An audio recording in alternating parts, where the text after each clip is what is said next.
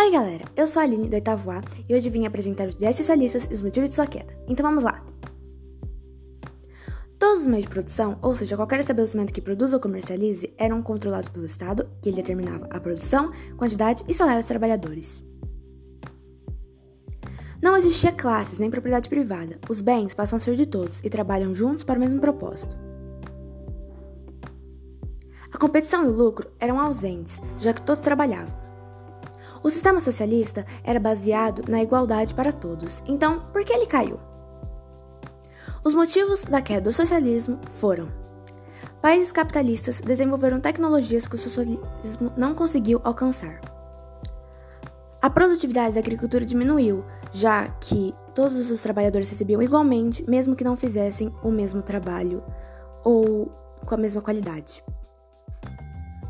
As indústrias não eram capazes de suprir as necessidades de bem de consumo da população.